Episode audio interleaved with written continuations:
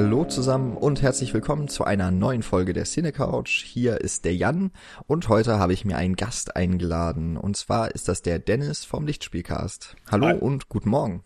Äh, einen wunderschönen guten Morgen, Jan. Ich verstehe jetzt auch, warum du häufig beim Lichtspielcast guten Morgen wünschst, denn wir nehmen zu einer für mich sehr ungewohnten Zeit auf. Wir haben noch relativ früh, würde ich mal sagen, neun Uhr ist für einen Studenten wirklich noch das, das Morgengrauen. Um, ähm, soll aber nicht bedeuten, dass ich hier jetzt nicht mit voller Fitness am Start wäre. Das, was ich aufbringen kann, das, das werde ich hier auch liefern. Du bist das ein bisschen mehr gewohnt. Genau.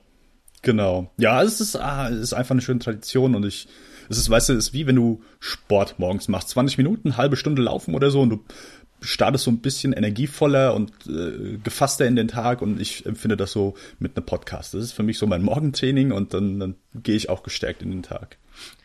Das ist eine sehr gute Sache. Mal schauen, ob wir äh, die 20, 30 Minuten wahrscheinlich eher ein bisschen äh, überschreiten werden. Aber wir haben uns ja schon ein bisschen vorher gedehnt und äh, insofern sollte das dann alles auch ganz gut vorangehen. Ähm, du bist zum ersten Mal bei uns zu Gast komisch eigentlich, dass das immer mal so lange dauert, aber äh, umso schöner, dass es heute funktioniert hat. Wir sprechen nämlich über den Film Cloverfield und ähm, dann mache ich das vielleicht gerade erstmal so. Du hast äh, vor kurzem, also wenn jetzt diese Folge erscheint, muss es etwa eine Woche her sein, hast du mit Christian von der Second Unit eine Folge an mit euren Erwartungen an 10 Cloverfield Lane, der ja mit diesem Podcast im Kino startet, äh, gesprochen. Und ihr plant noch demnächst bei der Second Unit dann eine Folge zum neuen Kinofilm. Und ich habe mich jetzt einfach dann noch, oder ich habe mir jetzt noch dir, äh, nein, wie? Ich habe dich noch mir an die Seite geholt, so, um den vermeintlichen Vorgänger, das Original von 2008 zu besprechen. Und so machst du ähm, die Cloverfield-Runde durch die Podcast-Szene. Genau, ich bin quasi das verbindende Monster. genau. Sofern es in Ten Cloverfield Lane auftaucht. Wir wissen es ja nicht. Richtig. Insofern, hier ist man jetzt schon mal, sollte man Cloverfield noch nicht äh, kennen. Es gibt ein Monster. Wir werden auch über alles weitere nichts schweigen, außer es kommt einfach so nicht zur Sprache. Wir werden auf jeden Fall keine Rücksicht nehmen, so wie eigentlich immer bei der Cine Couch. Ähm, die Folgen jedenfalls, also zumindest die, die beim Lichtspielcast schon veröffentlicht wurde, wird natürlich hier in der Folgenbeschreibung verlinkt. Ähm, rate ich sehr mal reinzuhören. Ist auch ein ganz interessantes Format. Machen wir ja auch selten bis gar nicht mehr. Wir haben mal Vorschaufolgen gemacht. Aber so eine Antizipation auf neue Filme, eigentlich ganz schön. Und wenn man so spekulieren kann, ähm, eine ganz schöne Idee, ist auch schnell gehört.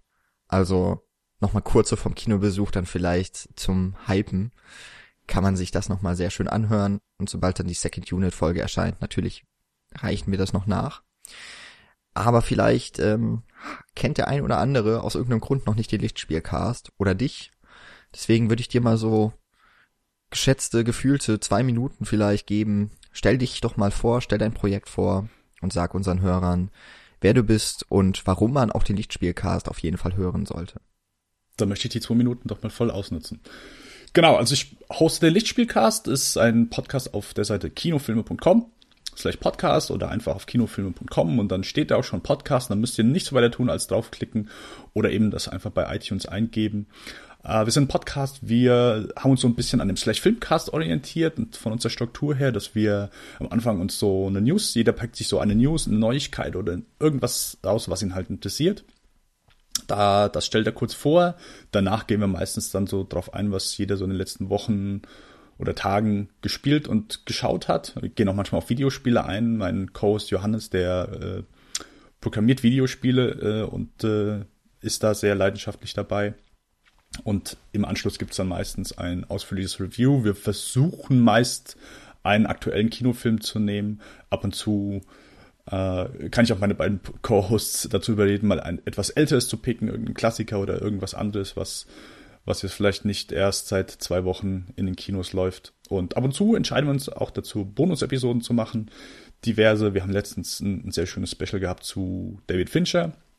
Da gab es so Folgen zu. Wir haben aber auch schon zu Trailern eine kleine Bonus-Episode gemacht. Wir haben zu Action-Szenen, die jetzt vielleicht nicht jeder kennt, aber die uns persönlich gut gefallen. Also eigentlich querbeet und genau, wie der Jan das eben schon erwähnt hat, letztens so die erste Folge in der Richtung, so unsere Erwartung oder zumindest äh, von Christian von Second Unit und meine Erwartung an 10 Cloverfield Lane.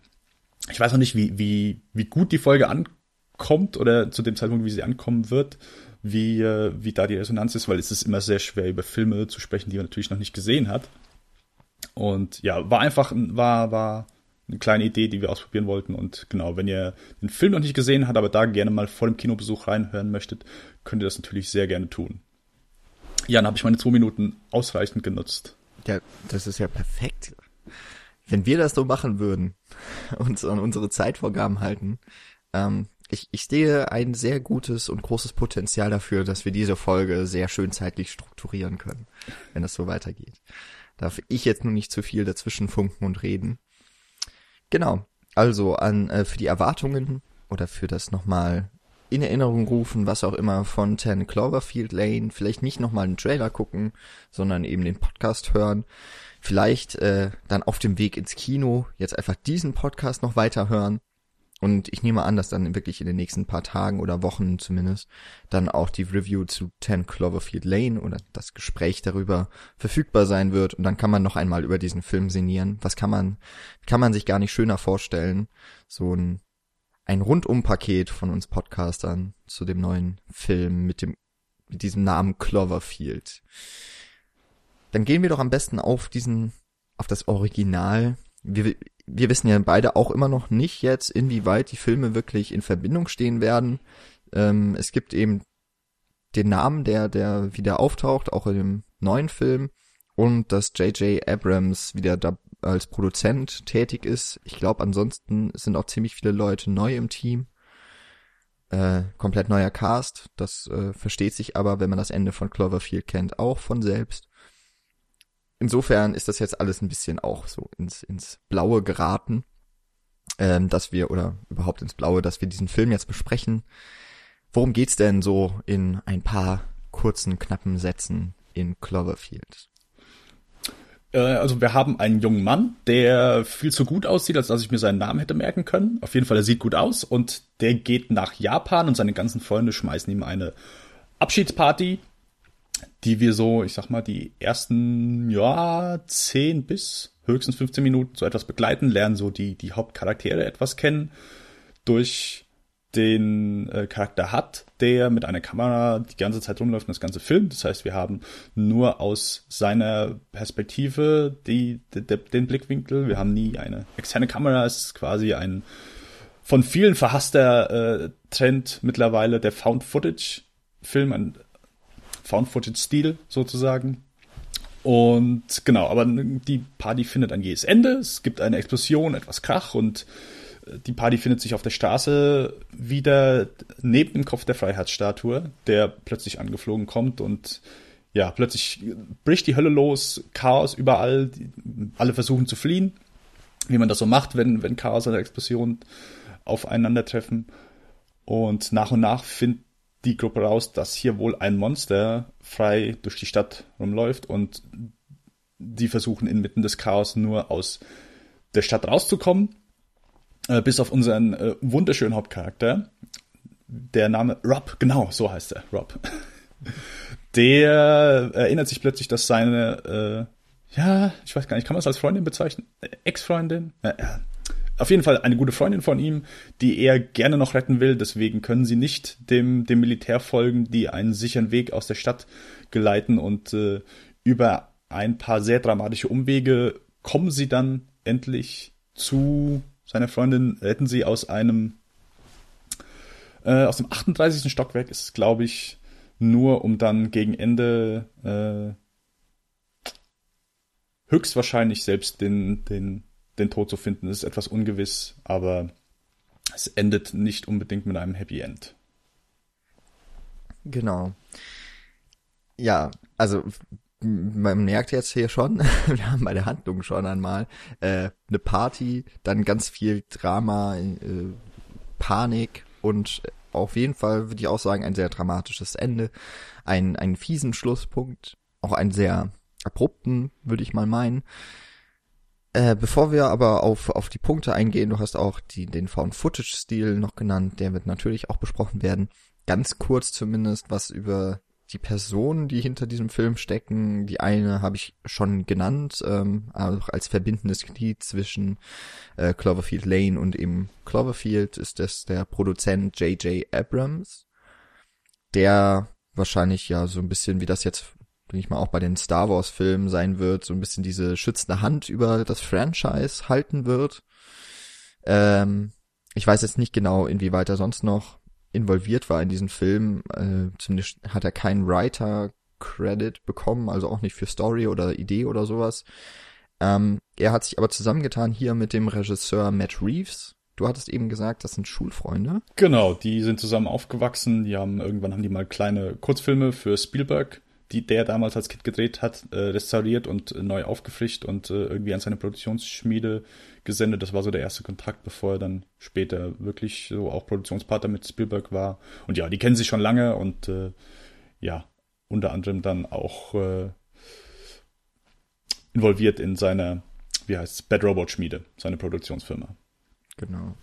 Äh, Matt Reeves hat, äh, ich dann, ich glaube, das war jetzt so sein Durchbruch mit Cloverfield, hat dann später das, äh, den Film Let Me In gemacht und äh, jetzt ja im Moment ist er wirklich mit Big Budget immer ausgestattet und äh, führt die Prequels zu oder das Reboot zu Planet of the Apes weiter. Da ist er, glaube ich, gerade in den Dreharbeiten.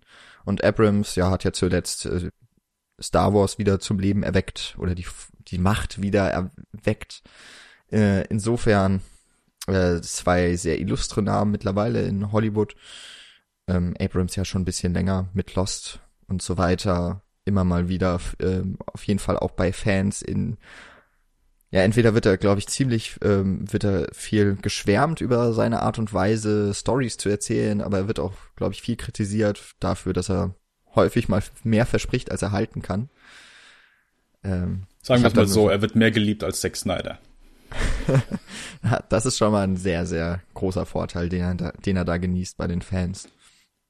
Was er auf jeden Fall mit Cloverfield damals geschafft hatte, das habt ihr auch schon in eurer Antizipationsfolge ganz gut beschrieben, deswegen hier vielleicht nur ganz kurz, dass der Film ja ziemlich aus dem Nichts kam und äh, direkt einen ziemlich großen Hype irgendwie erreicht hat, durch das Internet vor allem. Ähm, wir haben uns beide an einen, an diesen Trailer oder den ersten Teaser erinnert, wo zumindest am Ende die, die der Kopf der Freiheitsstatue zu sehen ist, wie er in der, äh, auf der Straße abgerissen liegt.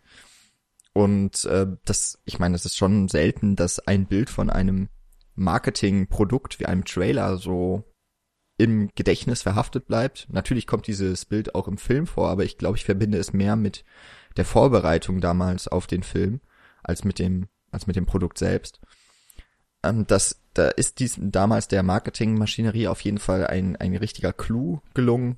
Was glaube ich auch wichtig war, ist nämlich, es ist zwar schon ein teurer Film gewesen, aber nichts vergleichbar mit Blockbustern und ihren Marketing-Budgets, wie wir sie heute sehen, die häufig zumindest mal an das Produktionsbudget heranreichen, wenn nicht sogar das noch übersteigt. Ja, genau. Ich glaube sogar bevor der Teaser da war, gab es auch nur dieses, äh, also ich habe damals auch immer noch auf, äh, auf apple.com bin ich immer gegangen und habe dann da die neuesten Trailer äh, geguckt. Das war damals so die Seite, wo man immer hingegangen ist für, für den neuesten Trailer. Und da war am Anfang, bevor der Teaser überhaupt rauskam, war nur dieses Teaser-Poster mit der Freiheitsstatue und es war noch nicht mal der Titel, es war nur das Datum angegeben. Und ich glaube, das war das Startdatum, aber viele wussten nicht, okay, ist das Datum, ist das der Titel? Und jedes Mal, wenn es um diesen Film ging, wo keine Ahnung hat, was passiert und eben nur dieses Bild mit dem verrauchten New York im Hintergrund und der Freiheitsstatue, die ohne Kopf da steht mit dem Titel und ja. Simples Marketing, ja, wir geben euch einfach ein Poster, aber ein bisschen mysteriöser, eigentlich kein Titel, gar nichts und ja, simples Marketing. Ich weiß nicht, ob es heute noch so gut funktionieren würde wie damals, aber damals hat es eingeschlagen wie eine Bombe. Und es passt ganz gut dann eben auch zum restlichen, zum Stil des Films, weil das, äh, weil der Film eben auch lange mit diesen Mysterien spielt, weil wir sehr stark verbunden sind mit der Gruppe, also vor allem eben mit dem Typen an der Kamera, das ist äh, dieser hat. Das ist, glaube ich, der einzige Mensch in diesem Film, der nicht ganz so schön ist. Und deswegen wahrscheinlich hinter die Kamera verbannt wurde. Wenn das DJ Miller hört. ähm, auf jeden Fall haben wir es hier dann eben mit einem, ja genau, Found-Footage-Film zu tun. Das wird einem auch sofort an, zu Beginn des Films mit einer Texttafel äh, genannt. Also der, die Opening Credits sind quasi auch gleichzeitig so, ja, ich glaube, das sind Einblendungen, die vom US-Government sein sollen. Also da wird erklärt hier, das ist äh, aus diesem, aus dieser Kartei Cloverfield, wird auch überhaupt nicht weiter erklärt, was, was das bedeutet. Ähm, und dass dieses Videomaterial in der Nähe des ehemaligen Central Park gefunden wurde. Und damit wird eigentlich gleich schon mal der Ton des Films gesetzt. Äh, hier geht es um die Zerstörung, also sollte jemand noch nicht aus irgendeinem Grund nicht an äh, schon das Plakat gesehen haben mit dem rauchenden New York oder eben schon etwas von Trailern, Teasern, was auch immer gesehen zu haben, man wird eigentlich gleich in den Film geworfen und weiß, okay, hier wird etwas ganz Schreckliches passieren. Und das ja gerade mal sieben Jahre nach 9-11. Da, ich bin mir nicht sicher, aber es gab ja einige Jahre, da wurde auch gar nicht in New York gedreht, da wurde äh, New York auch gar nicht so sehr zum Thema genommen für Filme. Ist ja immer gerne für irgendwelche Untergangsszenarien genutzt worden. Ich denke da an äh, auch schon Godzilla beispielsweise, ich glaube, das war 96 wo das erste Mal, glaube ich, in Amerika auftrat, das Monster aus Japan. Und ähm, ja, und jetzt wird eben New York wieder mal zum Ziel von, wie jetzt mittlerweile anscheinend auf dem Plakat steht, something. also äh, von irgendetwas, das uns gefunden hat. Ähm, genau. Wie, wie hast du denn diesen Stil äh, empfunden? Erstmal, also warst du Found Footage damals schon überdrüssig oder du hast, glaube ich, den Film jetzt auch nochmal aufgefrischt. Genau. Ähm, wie, also es, Found Footage ist so ein bisschen, habe ich das Gefühl, verschwunden jetzt wieder, nachdem wirklich sehr viele, gerade kleinere Horrorfilmproduktionen damit gestartet sind. Ähm, kannst du diesem Stil etwas abgewinnen oder mittlerweile vielleicht auch nicht mehr? Mm, also ich würde behaupten, wenn er gut gemacht ist, ja. Also hier, Cloverfield, muss ich sagen, gefällt mir sehr gut. Ich, ich mag den sehr. Ich finde, der, den, ich kann den auch, ich habe den jetzt vielleicht zum dritten, vierten Mal gesehen und die Hauptsache ist ja, glaube ich, so einfach found, bei Found-Footage-Filmen und gerade wenn du, wenn man jetzt diese, diese Kamera hat, die, die äh, offensichtlich von einem Anfänger gehalten wird, weil es wackelt alles, wir haben keine ruhigen Kamerafahrten, wir haben im Grunde einen Amateur, der die Kamera hält und das Mal abgesehen davon, ob das irgendjemand ästhetisch findet, es gibt ja einfach Leute, denen wird übel bei sowas. Die gucken sowas und denen wird einfach schwindlig, wenn sie da zugucken und das heißt, sie, sie haben automatisch schon, äh, können schon gar nicht irgendwie den Film genießen und das ist natürlich dann schlecht, wenn sowas schon der Fall ist. Aber mal abgesehen davon hat es natürlich auch nicht unbedingt den besten Ruf, so gerade unter vielleicht dann äh, man schimpft sich ja gern dann so echte Cineasten und das ist dann natürlich, geht dann gar nicht so, dieses amateurhafte und pseudo-dokumentarische.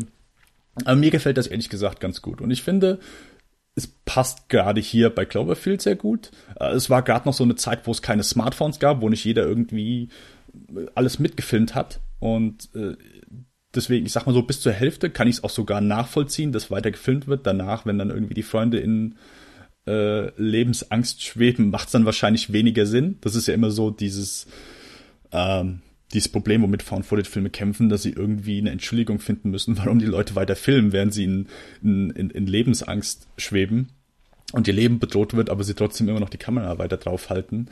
Das, äh, das ist dann auch hier so ein bisschen das Problem. Aber ich glaube, das ist dann auch so Teil des Genres, wo man dann einfach vielleicht akzeptieren muss, dass es Teil davon ist. Äh, ich glaube, Chronicle war so ein Film, der hat das ziemlich gut erklärt, warum die Charaktere weiter filmen. Aber ja, das ist, das ist so eine Sache, wo man, glaube ich, dann einfach hinwegsehen kann. Aber wenn das einen stört, dann kann es einen, glaube ich, auch dann so den Film kaputt machen. Aber ich finde, da wir hier einfach die Perspektive von den Kids nie verlassen. Also wir haben sonst in, in etlichen Monsterfilmen, wir haben zwar den Newbie, den Reporter, irgendwie den, den Everyman, der dann in dieses Chaos eingeworfen wird, aber der ist dann plötzlich beim Militär, der ist dann plötzlich äh, überall und bekommt quasi alles mit. Wir haben quasi die, die Perspektive von außen. Wir wissen, okay, das Monster ist jetzt wieder verschwunden, jetzt ist es da. Und hier sind wir eben mittendrin. Wir erleben von dieser Gruppe von Menschen diesen Mega-Angriff. Und ich glaube, durch die Entscheidung, es als Found-Footage-Film ablaufen zu lassen, verstärkt das nochmal diese Perspektive, dieses Chaos, dieses, ich habe keine Ahnung, wo ich bin, wir, wir haben auch, es gibt hier überhaupt einen Plan, weiß das Militär überhaupt, was die vorhaben und so dieses Chaos wird, glaube ich, sehr gut auch durch die Kamera verkörpert und äh, daher finde ich, das ist hier auch nicht nur ein, ein simples Stilmittel, als was vielleicht manche verschreien würden, sondern es passt für mich auch zum Film und zu der Idee, die der Film vermitteln will. Von daher bin ich da sehr angetan von. Also da hast du auf jeden Fall eben auch etwas genannt, was womit Found Footage immer wieder zu kämpfen hat. Um vielleicht noch mal ganz kurz so diesen Begriff zu erklären, was das eigentlich äh, meint, ist ja, es ist, es wurde quasi Material irgendwann mal gedreht und es wurde nun von Dritten gefunden und wird dann eben zugänglich gemacht. Das ist ja so ein bisschen diese, der Gedanke, der dahinter steckt. Eben auch so dieses semi-dokumentarische oder ähm, scheinbare, ein scheinbarer Dokumentarfilm, der sich da abspielt. Ähm, dafür sind die Filme meistens äh, dramaturgisch sogar schon so gut irgendwie geschnitten, dass es, dass es fast ein Wunder ist, wer auch immer das gemacht hat. Ist hier auch ganz, ist hier allerdings auch irgendwie ganz interessant gelöst, weil ja ähm, ein Videoband oder was auch immer, wahrscheinlich eine DV-Kassette oder sowas, na, wobei muss ja schon länger, äh, muss ja schon was länger halten, eine SD-Karte oder sowas, ähm, die nicht immer komplett überspielt, was schon vorher aufgenommen war. Der Film beginnt ja zum Beispiel mit einem Tag, der wohl schon ein paar Monate oder Wochen zumindest zurückliegt, von Rob und äh, seiner möglicherweise Freundin Beth ähm, was immer mal wieder die Handlung durchbricht, weil aus irgendeinem Grund nichts aufgezeichnet wurde. Aber das Band weiterläuft. Äh, wie genau das dann technisch funktionieren mag, ist ja egal. Das sind dann so kleine Sachen wie eben auch die Frage, warum hält er eigentlich weiterhin drauf? Ich finde, so richtig unglaubwürdig wird es eigentlich auch erst, wenn sie beim Militär erscheinen. Die sind zwar alle im Stress, aber ich glaube, die würden einem die Kamera einfach aus der Hand nehmen oder äh, notfalls auch kaputt treten und oder vielleicht sogar auf die Person schießen in so einer Stresssituation, ähm, wenn sie nicht aufhören würde zu filmen. Aber mein gut, äh, ich meine jetzt äh, so ein bisschen ein Suspension of Disbelief kann man ja jedem Film erst einmal äh, gönnen. Also so lange irgendwie dem Geschehen trauen, dass das alles noch glaubwürdig ist für einen oder dass diese Welt so annehmen. Und das finde ich eben auch. Das schafft Cloverfield ganz gut und äh, dass dann eben dieses Found Footage auch noch zusammenkommt mit Wackelkamera, das ist eben so ein bisschen dem geschuldet, immer mal wieder. Ich äh, wüsste jetzt auch im Moment kein Film, der Found Footage wäre, der das mal mit stationären Kameras versucht. Das ah, wäre glaub, vielleicht mal noch, das wäre vielleicht doch mal etwas, was noch nicht ausprobiert wurde.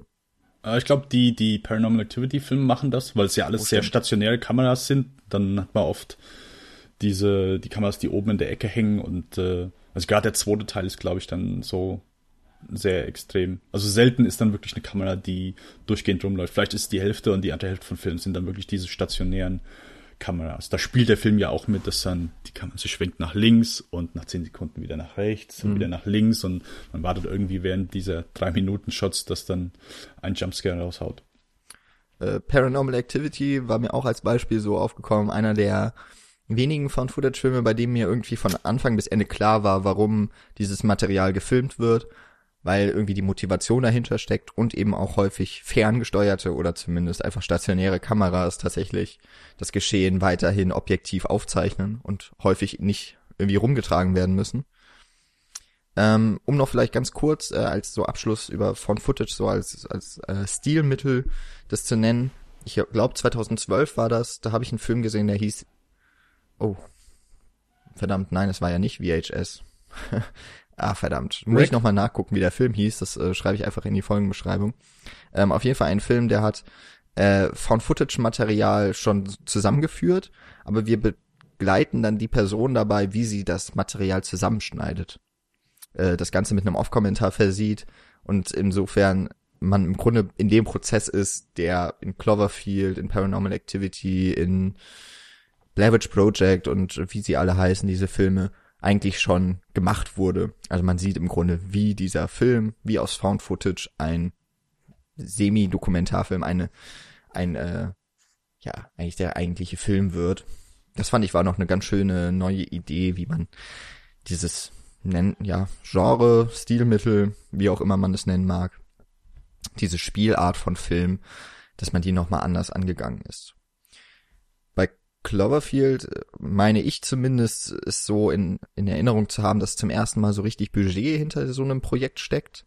Was, glaube ich, dann häufig auch mal kritisiert wurde, vor allem in den letzten Jahren, wenn noch auf Found Footage oder eben auf diese Wackelkameras auch zurückgegriffen wurde. Ähm, ich erinnere mich noch an Into the Storm, glaube ich, letztes Jahr. Auch das ein Film, der mit äh, viel Handheld-Kamera spielt, aber äh, irgendwie trotzdem seine 80 oder 100 Millionen Dollar gekostet hat, mit krassen Spezialeffekten aufwartet. Cloverfield ja auch. Dass hier eigentlich das erste Mal ein nahezu Blockbuster-Budget mit einem Stilmittel äh, verwendet wird, das eigentlich so dem Independent-Bereich oder vielleicht sogar noch dem Amateur-Bereich zuzuordnen wäre. Ich weiß jetzt nicht genau, auf was für eine Reaktion. Also klar, die Filme waren erfolgreich. Also klar, Blair Witch Project ist, glaube ich, so der Film, der aus von seinem Budget her gesehen ein, ein das phänomenalste Einspielergebnis ever erreicht hat. Ähm, dass man sich gedacht hat, okay, das kann man natürlich auch mit ein bisschen mehr Budget versehen und wird damit auch das Publikum irgendwie ziehen, was ja bei Cloverfield auch ganz gut funktioniert hat. Genau, ich glaube, also äh, ein Jahr vorher war Paranormal Activity, der rausgekommen ist, der hat ja auch ziemlich eingeschlagen und im äh, ein Jahr vorher kam außerdem noch der gibt's einen spanischen Horrorbeitrag Rec heißt der, mhm. gibt's auch dann mittlerweile mehrere Teile von, aber der erste Teil, der ist auch ziemlich gut angekommen, gerade so in der der Horror Community. Finde ich auch ein sehr sehr effektiver Film. Aber ich glaube ja, Cloverfield war dann wirklich so der erste mit einem wirklich größeren Budget und und ja, der wirklich dann auch so ein vernünftiges Marketing äh, auf die Beine gestellt hat und die Leute wirklich ins, ins Kino gelockt hat. Und ich glaube, manche Leute, das ist ja oft dann so, ich glaube, so der, der, der Otto Normal Kinozuschauer, der jetzt den Trailer davon sieht, der, der, der, der rafft, glaube ich, gar nicht erst so, dass es überhaupt so diese Found-Footage-Stil ist, wenn er den Trailer sieht. Also einfach, äh, kann, man bekommt es, glaube ich, dann gar nicht so mit, weil einfach hackt die Kamera, viele Schnitte und so weiter. Wenn nachher dann der, der richtige Trailer ist und die sitzen im Kino und wow, das waren, waren wahrscheinlich schon so ein paar überraschte Gesichter, die dann, ist der ganze Film jetzt so? Ähm, ja, aber äh, ich glaube, dass Cloverfield einfach durch eine, durch eine sehr simple, simple Prämisse und eine sehr, ich sag mal, dramatische Prämisse, glaube ich schon, wenn dir nicht gerade übel wird, aber dadurch einfach überzeugt hat. Und ich glaube, es ist so der Film, wo ich glaube, die, die wenigsten Leute Probleme haben mit dieser Art Stil, wenn sie irgendwie Probleme mit haben, weil es einfach so sehr in den Film integriert ist und daher vielleicht so die wenigsten Probleme damit haben oder es vielleicht hier am ehesten noch akzeptieren, wo sie bei anderen Filmen sagen, nee, sorry, geht nicht, geht nicht, geht nicht. Und es hilft wahrscheinlich auch, dass es dann einfach so der, der Anfang dieser Filme war und mittlerweile dann schon so etwas überdrüssig dem Stil sind. Ja, ich, ich muss nochmal so, äh, ich habe den Film jetzt auch gestern nochmal aufgefrischt. Hm? Ähm, ich habe ihn nie auf der großen Leinwand gesehen. Deswegen kann ich da jetzt nicht so ganz mitreden, wie das mit äh, Motion Sickness oder sowas ist. Aber selbst auf meinem leider viel zu kleinen Fernseher in meinem Zimmer ähm, hatte ich das erste Mal, wo sie, glaube ich, auf die Straße oder aufs Dach rennen, da war, wurde mir auch mal so ein bisschen mulmig irgendwie im Magen. Okay. Da habe ich auch gemerkt, äh, irgendwie ist das ein bisschen ungewohnt, diese Wackelkamera. Ähm, hat sich aber sehr schnell gegeben. Insofern, der Film lässt einen das irgendwie auch ganz gut vergessen. Ich weiß nicht, vielleicht wird sogar die Kameraführung im, im Laufe dieser, dieser 90 Minuten knapp auch immer ein bisschen äh, smoother, so als würde sich Hut eben auch immer mehr daran gewöhnen, irgendwie diese Kamera in der Hand zu halten oder gar nicht mehr so darauf achten und irgendwie läuft es dann von alleine. Vielleicht schalte ich dann auch diesen Gedanken ab, ähm, dass das alles so was wackelt.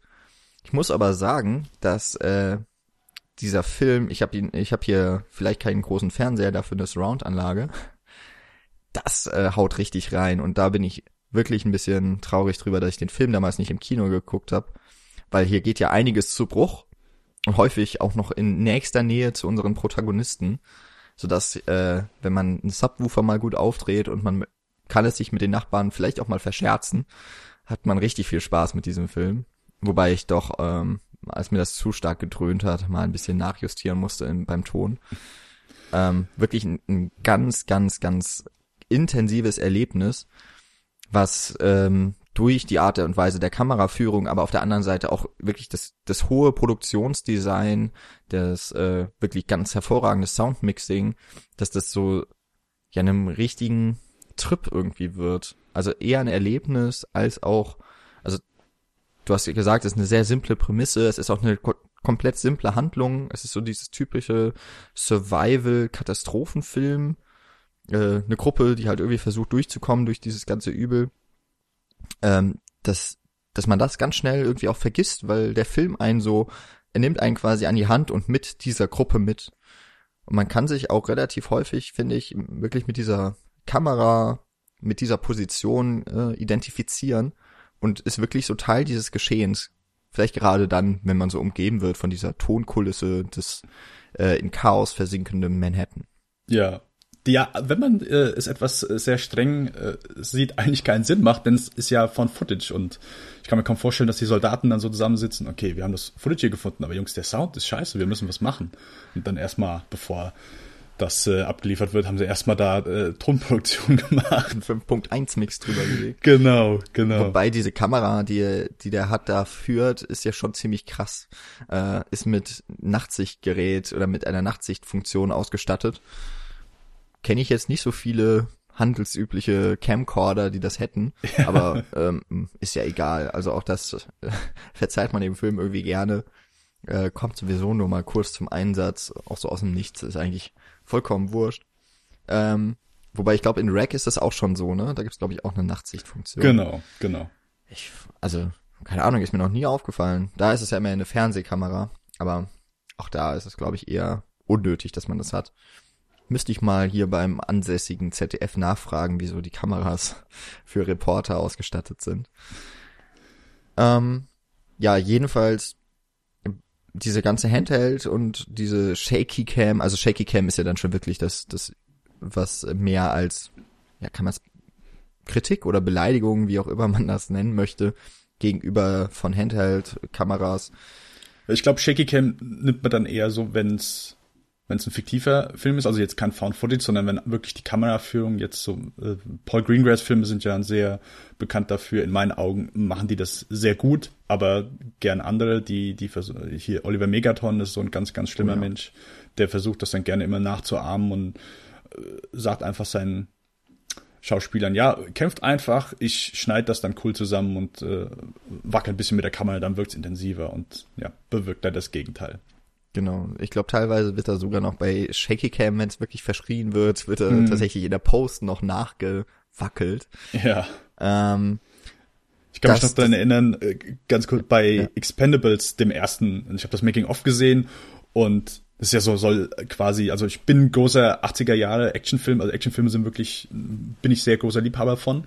Und Expendables sollte ja dann so die Hommage an alte Actionfilme sein. Und beim Making of sieht man immer nur, wie Stallone hinter dem Kameramann steht, wenn er nicht irgendwie on screen ist zu sehen ist. Und er sagt immer, shake the camera, shake the camera, shake it, shake the camera, shake the camera. Und ja, guckst den Film und denkst, warum wackeln die mit der Kamera? Das soll ja nur Hommage an alte Actionfilme sein. Und ja, hat halt auch gar nicht funktioniert.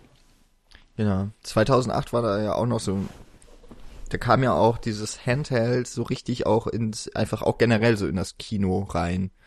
Oder wieder mehr verstärkt, also auch bei Blockbustern. Du hast eben die Paul Greengrass Filme genannt.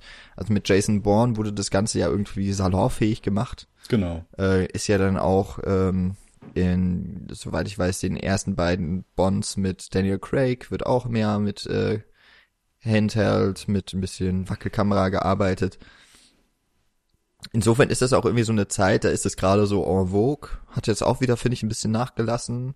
Oder ich sehe einfach die Filme nicht mehr, kann auch sein. Ähm, das, das war halt so damals irgendwie in.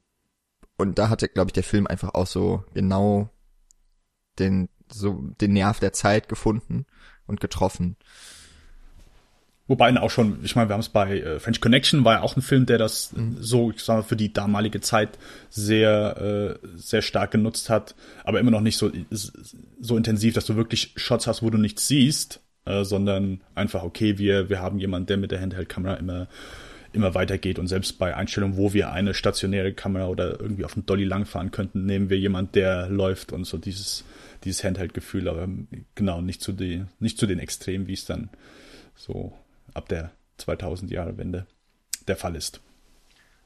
Womit ich diesen Stil auch noch verbunden habe, dann vor allem auch, sobald diese Party dann verlassen wird, der Film auf die Straße geht, ist, ähm, ich habe es vorhin schon genannt, auch so diese 9-11, Post-9-11 ähm, Gefühle und eben auch Bilder, die einfach verbunden sind mit diesem Datum, die die Medien ja damals sehr stark beherrscht haben.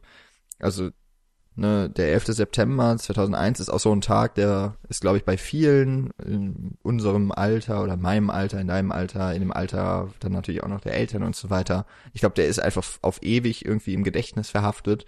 Hm ähm, wo ich noch weiß, ich kam vom Fußballspielen zurück und dann kamen diese Nachrichten, äh, diese Bilder von äh, Staubwolken über und in den Straßen von Manhattan.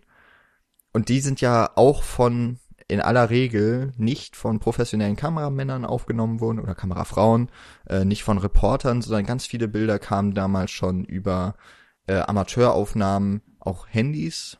Das ist ja gerade so die Zeit, wo dann doch die Smartphones äh, aufkommen, gerade in Amerika schon, ähm, einfach Bilder, die das Gedächtnis unserer, unserer Generation irgendwie geprägt haben und auch das Kino nachhaltig verändert haben. Also man kann sich mal wirklich so äh, die die Kriegsfilme aus äh, Hollywood anschauen vor und nach 9/11 also so ein paar Jahre muss man natürlich da schon ähm, noch ein bisschen Zeit geben aber ich will mal so sagen ab 2004 2005 dass da in der Art und Weise der Darstellung echt ganz anders gearbeitet wird.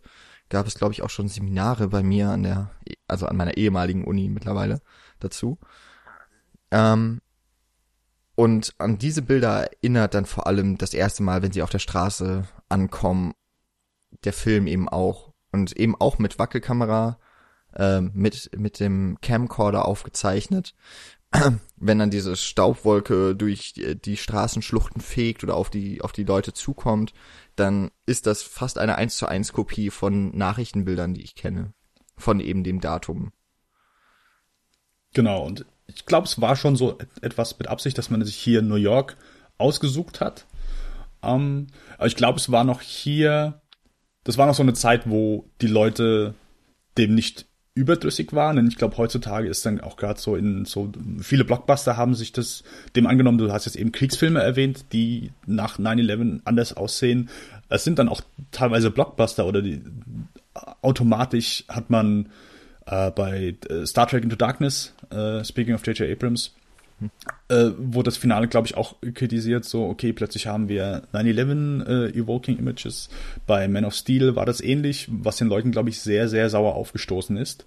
Aber hier hat's, glaube ich, zum Film zum Filmerlebnis äh, dazu getragen. Ich kann mich nicht erinnern, dass hier irgendwie, dass hier negative Stimmen aufkommen. Oh, hier, äh, was soll das hier? Ich fühle mich an 9-11 erinnert.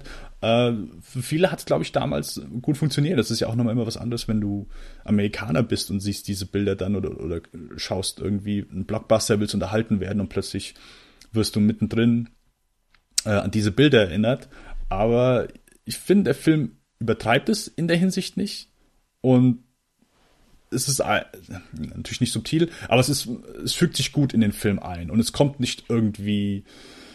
Ah, mir fehlen oft die deutschen, äh, die deutschen, äh, die deutschen Wörter. Äh, Pandering, ich weiß nicht, kann man das sagen? So halt, okay, oh, guck mal hier, wir machen jetzt äh, 9-11-mäßige äh, Bilder, wir haben Chaos und so weiter. Es ist, es soll sich ja nicht der Vergleich aufdrängen, dass hier äh, etwas Ähnliches passiert, sondern dass einfach nur Chaos und äh, einfach nur der Schrecken vermittelt wird. Von, okay, ich bin desorientiert, ich habe keine Ahnung, wohin ich gehen soll.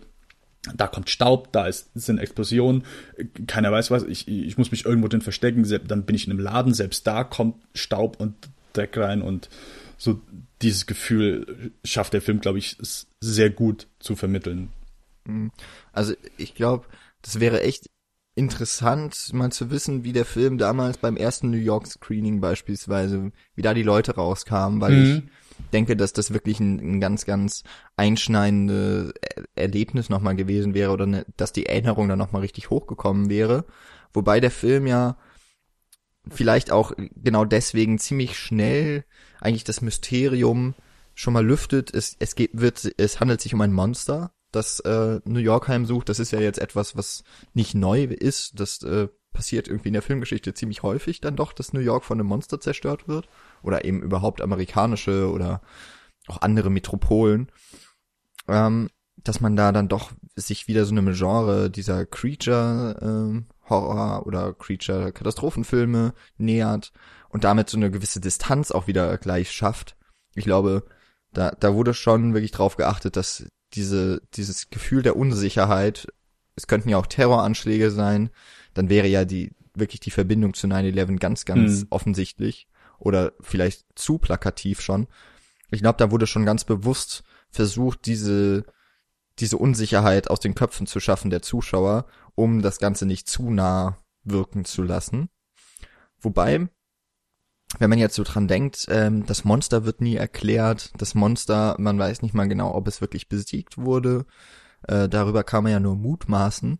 Man kann es natürlich trotzdem irgendwie als, oder wahrscheinlich ist es auch gewollt, das Ganze als Metapher vielleicht zu sehen für den Terror, als Symbol eben etwas, was daheim sucht, was in dem Fall jetzt eben nicht irgendwie dann am Golf äh, äh, im, im Iran, im Irak bekämpft wird, sondern auf eigenem Boden vom Militär mit allem irgendwie beschossen und es ist nicht unterzukriegen und es zerstört eben ohne Begründung aus dem Nichts ähm, ein, ein Wahrzeichen, ja, die, die, ich meine, dass da jetzt die ähm, Freiheitsstatue geköpft wird, ist ja ein sehr, sehr großes Symbol. Die Freiheitsstatue ja auch generell irgendwie immer, wenn sie im Film vorkommt, immer auch sehr, äh, immer sehr symbolgeladen.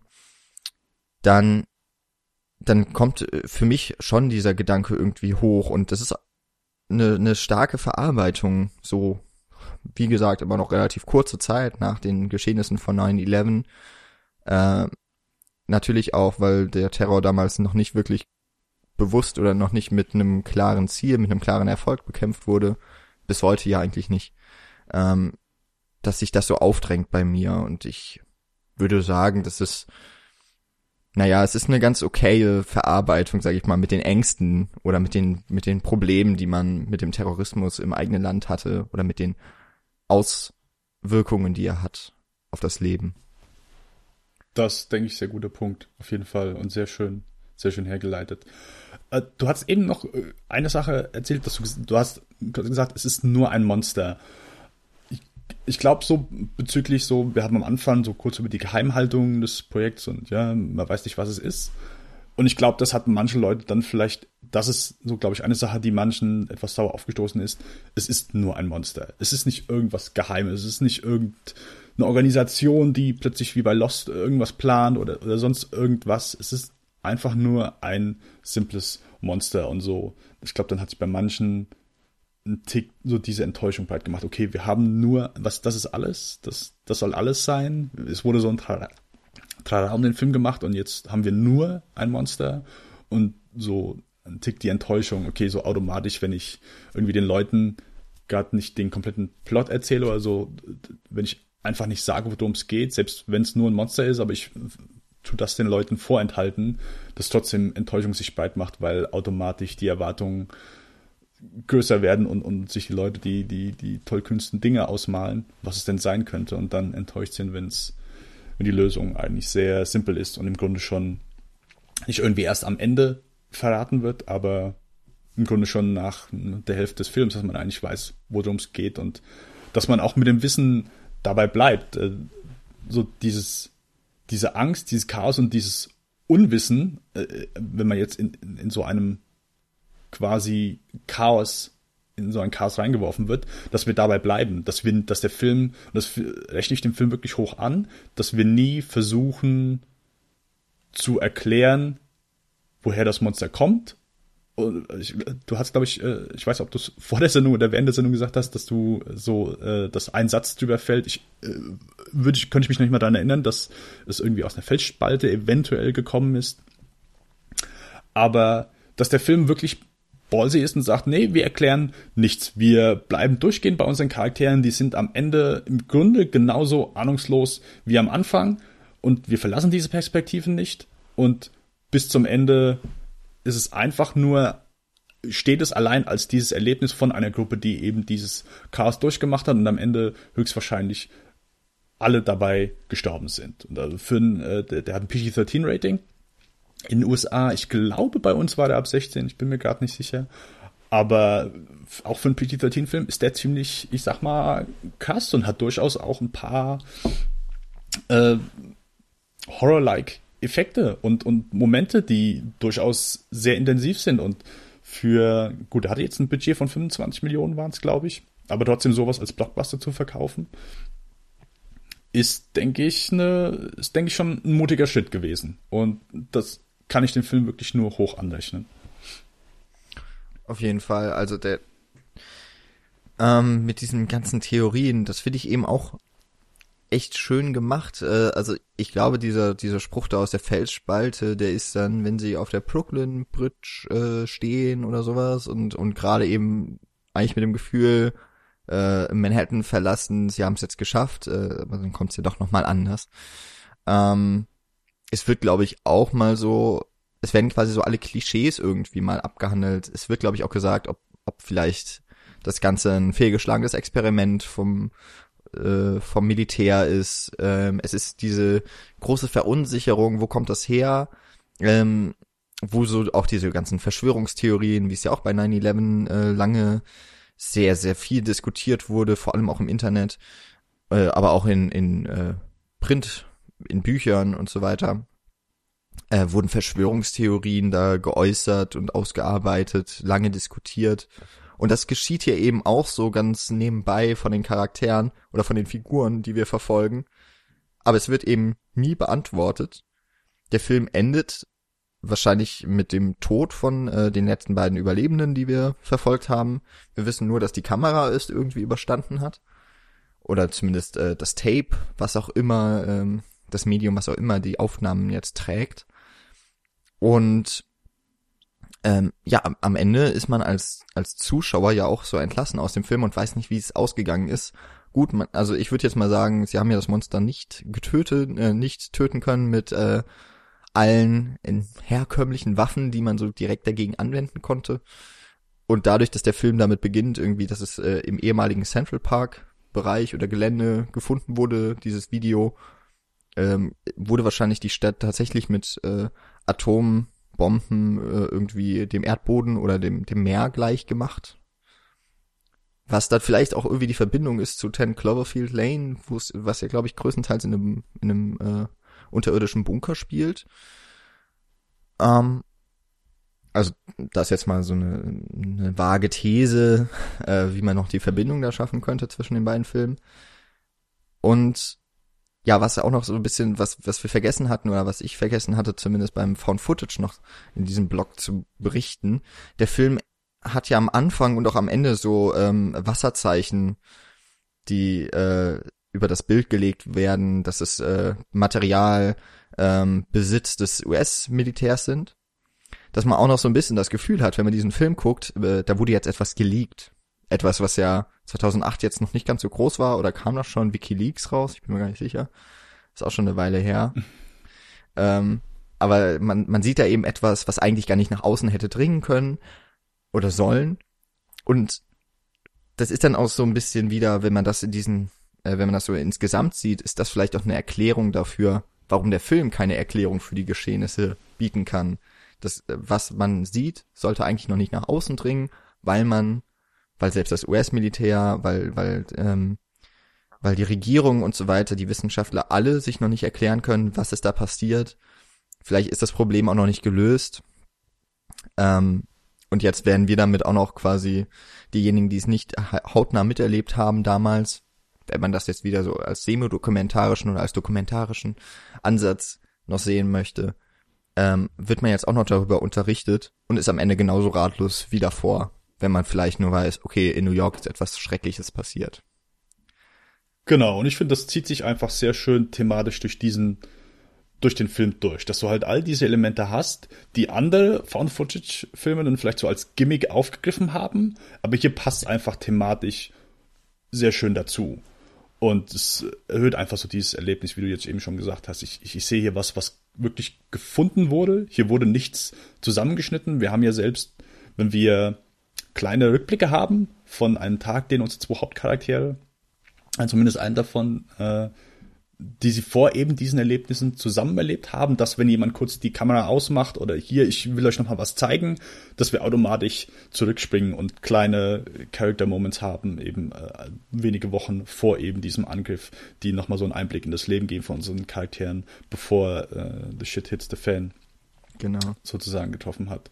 Und das ist, denke ich, das ist mir auch jetzt erst wieder so aufgefallen, dass wie der Film das macht, weil ich dachte, dass dass das einfach so zwischendurch reingeworfen wird in meinem Gedächtnis, aber es ist ja wirklich dann Momenten, wo die Kamera von dem Kameraführenden, der übrigens ein Kamera, wirklich ein Kameramann ist, äh, also die haben den Schauspieler nicht filmen lassen, sie haben wirklich oft einen Kameramann genommen, dem sie dann sagen mussten, nee, nee, versuch deinen Job nicht gut zu machen. Und äh, ja, das fand ich dann auch sehr schön, dass man wirklich noch äh, Erklärungen im Film gefunden hat. Okay, hier, ich mache die Kamera aus oder ich zeige euch was und das wird dann automatisch so, wie man das vielleicht von alten Kameras, wer noch, wer sich noch da, da dran die genutzt hat und nicht schon mit Smartphones äh, aus der aus der Kindergruppe gefilmt hat, äh, daran erinnern kann, wie das eben so ist, wenn man kurz aufhört, dass dann wieder auf das andere Tape, was man gerade überspielt, äh, dass man da automatisch wieder hinspringt diesen zwei, drei Sekunden Delay, den man hat, wenn man ausmacht und wieder versucht aufzunehmen. Dann überspringt er ja immer diese wenigen Sekunden, dass man das so eingeworfen hat. Fand ich auch sehr schön. Okay, dann ist es tatsächlich jetzt auch für mich technisch erklärt, äh, warum es diese, diese Rückbleibsel gibt. Ähm, sehr schön. Habe ich auch noch was gelernt mal wieder, weil ich dann eben doch zu der Generation gehöre, die dann doch größtenteils auf digital, wenn überhaupt mal Filme und Videos aufgenommen hat. Okay. Immerhin kenne ich noch analoge Fotografie, auch was Schönes. wenn der Film am Ende dann doch irgendwie leer ist. äh, oder einfach keine Bilder rausgekommen sind. Ähm, ja, du hast gerade ganz schön gesagt, der Film, der verbindet dieses Stilmittel von Found Footage mit seinem Inhalt ziemlich gut. Ich finde eben auch, dass der Film dieses Genre oder diese Genre-Versatzstücke von diesen Creature-Filmen ähm, nehmen wir Godzilla als Beispiel oder jetzt eben zuletzt äh, Pacific Rim, auch wenn ich ihn nicht gesehen habe. Ähm, die bieten, glaube ich, auch eigentlich immer irgendeine Erklärung dafür, warum das Monster jetzt da ist. Bei Godzilla ist es ja eigentlich sogar ein menschgemachtes Problem. Äh, Atommüll ist ja, glaube ich, die eigentliche oder die ursprüngliche Iteration, die das Monster, die die Echse dann irgendwie durchgeht und dann eben zurückschlägt. Genau, so, das war, glaube ich, dann Tokio. So bei Godzilla damals, dem ersten, dann so die Erklärung, glaube ich. Ja, bei Emmerich weiß ich jetzt gar nicht mehr. Da gab es auf jeden Fall auch eine Erklärung. Ähm, und hier gibt's die eben auch nicht. Dieses Monster, das erscheint eben aus dem Nichts, mehrfach aus dem Nichts, was auch schon mal ein bisschen seltsam erscheinen mag, gerade am Ende irgendwie. Aber ähm, es, es bleibt eben auch, da, insofern haben wir eben doch dieses eine Mysterium, das Monster bleibt über den gesamten Film hinweg ein Mysterium. Und das finde ich, macht auch irgendwie dieses Genre, das eigentlich schon auch ausgelutscht war, wieder interessant. Oder es, es ähm, gibt nochmal so einen anderen zu, äh, einen anderen Zugriff auf diese Art und Weise der Erzählung von großen Monstern, die große Städte aus irgendeinem Grund den Erdboden gleich machen. Und ja, vielleicht noch am Ende so, äh, wir hatten es, du, du hattest es eben kurz so angesprochen mit dem Rating. Ähm, vielleicht ist er bei uns sogar ab 12, wenn ich das sogar, wenn ich das gerade richtig sehe. Aber ist eigentlich ja auch egal, ab wie viel Jahren er jetzt letztlich freigegeben war. Ähm, er spielt tatsächlich auch noch sehr stark mit Horrorelementen. Äh, Gerade wenn es dann durch die U-Bahn geht, dann äh, gibt's ja noch diese kleinen Monster, äh, die irgendwie auch noch durch New York streifen und auf sehr brutale Art zuschlagen können, irgendwie mit äh, Klauen, mit, äh, mit Zähnen und so weiter. Äh, eine, eine sehr, sehr fiese Todesszene, die man, die aber auch eben so ganz geschickt irgendwie ausge, halb zumindest ausgeblendet wird. Was wir nämlich nie so richtig jetzt ganz krass im Bild haben, ist ja, dass wir äh, die ganz starke Brutalität sehen. wird häufig wegge, weggeschwenkt oder irgendwie kommt irgendwas dazwischen. Äh, was ich ganz gut finde, weil ich finde dieses Ausstellen von Gewalt, gerade bei so einem Film, der eben noch relativ in dem gebeutelten New York der Zeit äh, spielt, dass man da nicht zu viel irgendwie noch draufhält. Ähm, ein relativ pietätsvoller Umgang mit, mit diesem Schrecken, der natürlich nur äh, am Computer gemacht ist, aber eben trotzdem äh, ja, andere Filme, Splatterfilme würden da eben gnadenlos draufhalten und das macht Cloverfield halt nicht. Der ähm, stellt das Monster auch nicht so viel aus, man sieht's ja auch kaum, finde ich auch äh, ganz stark eigentlich bis hm. zum Ende. Vielleicht ist das auch ein bisschen dann dem Budget, weiß nicht. Es, vielleicht ist es auch, weil äh, Abrams und Reeves ja dann offensichtlich große Spielbergs-Fans sind und sich vielleicht erinnert fühlen an Jaws, wo eben auch das Monster immer dann besonders gefährlich zu sein scheint, wenn man es gar nicht sieht. Und so ein bisschen arbeitet ja eigentlich auch Cloverfield, weil man immer die Gefahr irgendwie hat und ja, wie aus dem Nichts kommt dann eben das Monster und bringt das Unheil ganz nah wieder ran an uns, an die Protagonisten. Es war jetzt überhaupt nicht so richtig kohärent, was ich erzählt habe. Ich bin, glaube ich, vom Horror gekommen oder sowas. Alles gut. Nein, aber es ist äh, durchaus ein guter Punkt. Also es, das, das macht dann auch so, ich finde, der Moment kommt auch einfach so wow, der, der trifft einen einfach, wo dann sie, oh, hier, sie ist gebissen worden, was, was, was, unsere Freundin, nein, nein, nein, Bandy ist weg und auf einmal sieht man schon diesen, diese, dieses Blutgespritze an diese weiße Folie und äh, es geht auch schon gerade weiter. Wir haben einen kurzen Durchatmen-Moment, bevor es dann schon wieder weitergeht. Äh, also wir haben eigentlich schon fast gar keine Zeit, wie die Charaktere diesen Horror und äh, diesen Verlust von unseren Charakteren zu verarbeiten.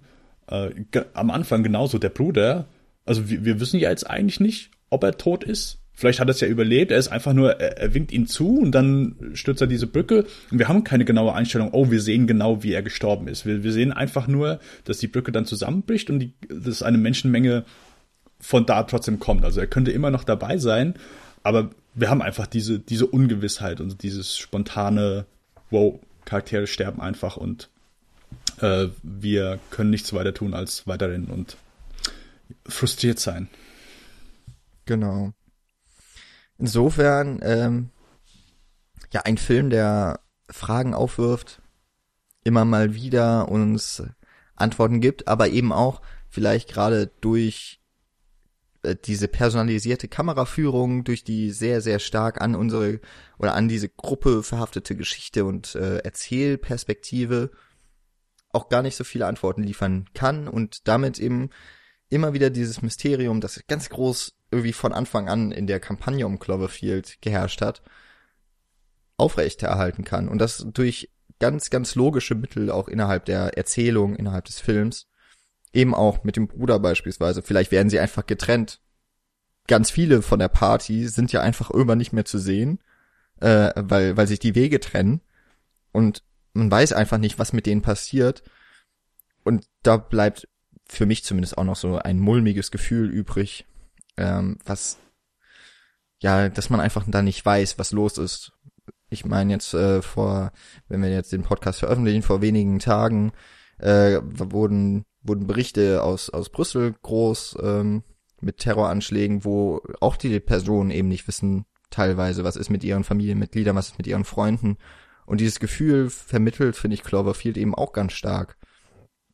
Einfach durch diese relativ simplen Mittel zu sagen, okay, wir haben diese eine Erzählperspektive, es gibt diese paar News-Ausschnitte, die mitgefilmt werden, aber im Grunde verlassen wir den, den äh, Wissenshorizont der Figuren da eben nicht. Und das ähm, tut dem Film, das tut seiner Geschichte, seiner Art und Weise der Dramaturgie sehr gut. Okay, wir haben, glaube ich, Cloverfield jetzt ganz gut noch einmal äh, in Erinnerung gerufen. Ähm, ich würde sagen, ich bin echt gespannt auf den neuen Film. Egal jetzt, ob er wirklich in, in einem klaren Zusammenhang oder in einem, sehr losen oder in gar keinem steht äh, zu Cloverfield jetzt. Aber wenn der auf eine ähnliche Art und Weise so bedrückend wirkt, äh, mich mitnehmen kann, dann bin ich äh, hin und weg, glaube ich. kann ich schon mal sagen. Also Cloverfield jedenfalls hat mir wahnsinnig gut gefallen, jetzt auch bei der erneuten Sichtung. Ja, kann ich, kann ich mich dir nur anschließen. Ich fand Cloverfield hat mir sehr gut gefallen. Ich glaube auch, dass der neue Film dann wahrscheinlich eine ganz andere Richtung geht und wir wissen einfach nicht, wie ist es nur der Name jetzt äh, vom neuen Film oder haben wir durchaus eine thematische Verbindung. Äh, ich erwarte aber auch einen guten, spannenden Film und äh, ja, wenn es und wenn es nur ein, ein, ein modernes Hitchcock-Vehikel ist, das nur in diesem Bunker spielt, dann möchte ich mich auch nicht beschweren. Nee, da bin ich auf jeden Fall auch dabei. Ähm, genau. Wie, wie dieser Film dann eben, wie der neue Film wirkt auf euch, äh, also auf Christian und dich, das könnt ihr, liebe Zuhörer, demnächst dann bei der Second Unit hören, werden wir natürlich verlinken. Ich hoffe, ihr hattet mit der Folge Spaß und ihr vergesst jetzt nicht noch, ähm, entweder uns zu abonnieren bei iTunes und uns auf jeglichen Kanälen zu folgen, wie ihr das jede Woche bei mir hört oder von mir hört. Aber ganz wichtig ist natürlich auch, äh, ihr habt jetzt Dennis das erste Mal bei der Cine Couch gehört. Ich hoffe, das hat euch auch gut gefallen. Und Dennis, äh, du kannst jetzt noch mal wunderbar Werbung für dich schalten und sagen, wo kann man von dir noch über Filme und vielleicht auch über andere Dinge lesen oder hören? Genau, also das übliche wie schon am Anfang, kinofilm.com slash podcast, äh, da einfach unter oder Lichtspielcast bei iTunes oder Lichtspielcast bei Twitter. Äh, ich selbst bin bei Twitter unter denbas, D-E-N-N-B-A-S, wo ich ab und zu rente oder mich über Filme aufrege. Sehr schön. Natürlich verlinken wir das, das Profil und alles weitere. Wie gesagt, auch die anderen Folgen, die zu diesem Cloverfield-Paket dann gehören, das äh, wirklich eher durch Zufall zusammengekommen ist, umso schöner. Äh, werdet ihr bei uns finden. Und ich würde sagen, vielen Dank, Dennis, dass du dir die Zeit genommen hast. Äh, sehr schön, tatsächlich morgens zu podcasten. äh, sollte ich mir vielleicht doch angewöhnen. Wird nur schwierig mit meinen Kollegen. Äh, die sind ähnliche Morgenmuffel wie ich, beziehungsweise arbeiten dann schon und ich als äh, fauler Student bin dann einfach äh, noch im Bett. Ähm, war mir eine sehr große Freude und ich denke mal, wir werden uns auf jeden Fall noch ein paar Mal hören. Und äh, ja, dann wünsche ich dir noch einen schönen Tag und den Hörern dieser Folge eine sehr schöne Woche, vielleicht ja mit äh, 10 Cloverfield Lane dann im Kino äh, dabei und bei allem anderen viel Spaß und von mir gibt's ein bis nächste Woche und äh, schaltet eben auch und abonniert den Lichtspielcast. Dann hört ihr, glaube ich, Dennis auch in regem und im regelmäßigen Abstand. Genau, von mir auch. Äh, erstmal danke für die Einladung. Überhaupt äh, gerne wieder. as long as you have me. Äh, genau, und von mir dann auch, ich hoffe, die Folge war okay. Dass ich nicht, oh, Cine Couch, die abonnieren, wegen dem scheiß Gast, der da war. Äh, nein, von mir auch äh, vielen Dank und äh, eine, ein, ich hoffe, die Folge war okay, unterhaltsam und äh, für manche vielleicht sogar etwas, etwas lehrreich. Ich denke doch. Also dann. Tschüss, alle zusammen. Bis zum nächsten Mal. Ciao.